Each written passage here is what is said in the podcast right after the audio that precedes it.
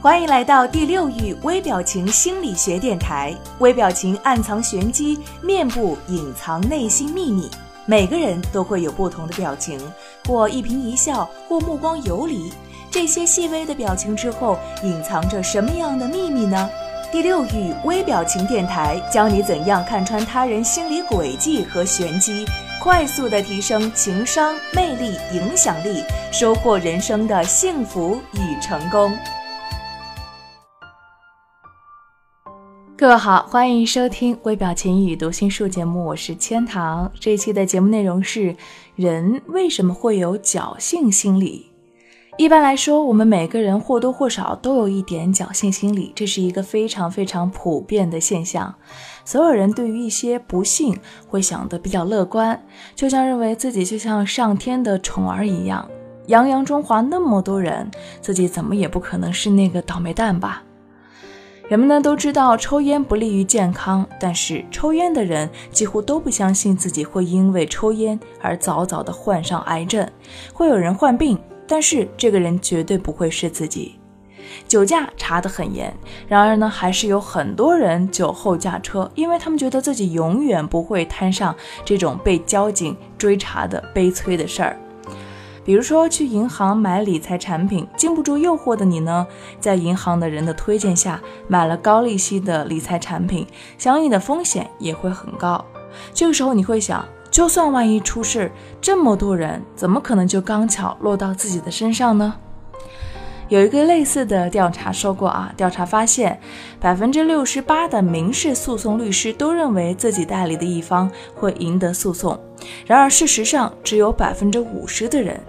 一般认为啊，乐观主义是一种有高度收益的心理特质，它与较高的自尊、主观幸福感、生活满意度和生理健康联系在一起，有助于促进心理机能的发展，更加有效地应对压力。但是呢，人们的乐观并非总是去切合实际的，比方说乐观偏差，这就是侥幸心理的原因。乐观偏差也叫做非现实主义的乐观主义，它指人们倾向认为自己更可能经历积极事件，而他人更可能遭遇消极事件的现象。也就是说，打雷肯定不会劈到我，癌症我肯定也不会得，买个彩票吧，估计应该到我中奖了吧。侥幸心理有多强，取决于他身边经历或者是接触到的灾难，还有恶果对他的冲击有多大。每次重大的空难或者是交通事故之后，航业险和交通险等保险销量呢就会有一个波峰的出现。那么没有这种外来的刺激，多数人会认为啊，意外风险是挑人的。有一些人开车不愿意系安全带，而且呢却又发生了交通事故。那么侥幸的心理便会弱一些，在事故之后，他必定会每次都会系好安全带。所以，想要生活更加幸福，那么就需要在受到创伤刺激之前，就去控制、降低侥幸的心理，防患于未然。希望这一期的微表情与读心术，让听众朋友们觉得，对于生活不要有侥幸心理，脚踏实地，一步一步走，才是生活的真理。感谢您的收听，我是千堂，下一期再见。